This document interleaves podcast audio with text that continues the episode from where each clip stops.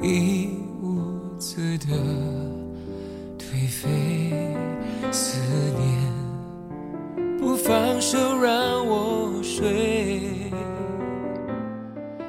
你最喜欢听的。我有一个朋友，复读时开始初恋，大一结束时，异地的初恋男友出了轨，他哭了几天几夜，不吃饭，不睡觉。我陪他去做头发、逛街，他只是面无表情，说想起那个男人和他的新欢就恶心，然后晚上回去依旧失眠，最后只好拿出手机，写了五六百字的短信，给男生发去，没有回应。我们都讨厌他的初恋男友，不懂事、没出息、不中医。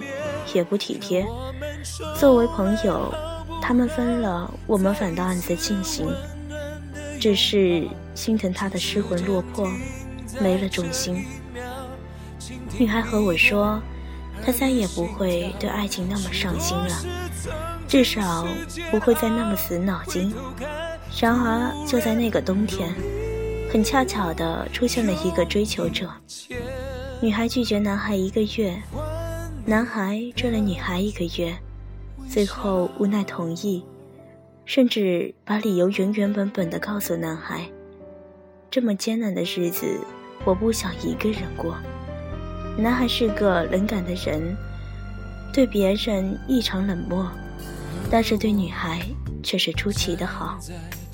男孩其实不太成熟，但是成长得很快，于是很快过了一年。一周年那天，男孩请我们全宿舍吃了一顿饭，女孩给男孩买了一个戒指，藏在了一个凿了洞的本子里。又过了半年，女孩突然说，跟他分手了。一年半，女孩还是没有恋爱的感觉。男孩不愿意放弃，终于有一天晚上，他把所有的情绪爆发出来。男生说。我只是一个会为了初恋什么都能放下的人，而你，只是一个想让我干什么我就得干什么的人。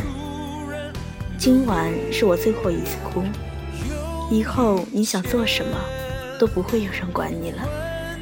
女孩只是回了一句再见，接着蹲在门后哭了一整夜，拉黑、删除、断绝来往。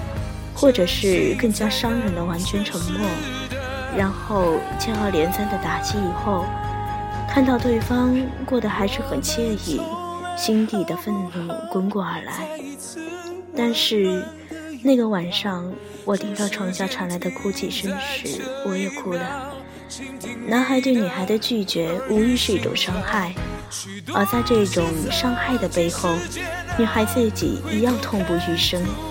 有时候知道自己已经错了，但是不得不伤害别人的时候，自己也是难受的吧？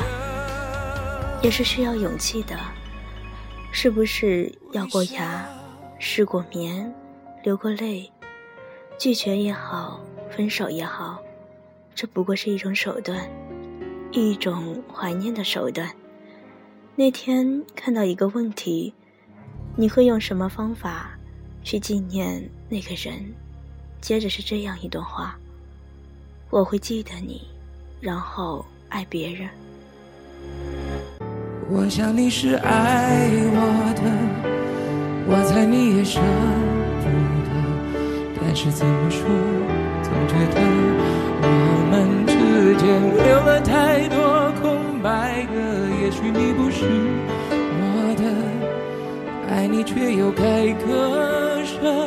分开或。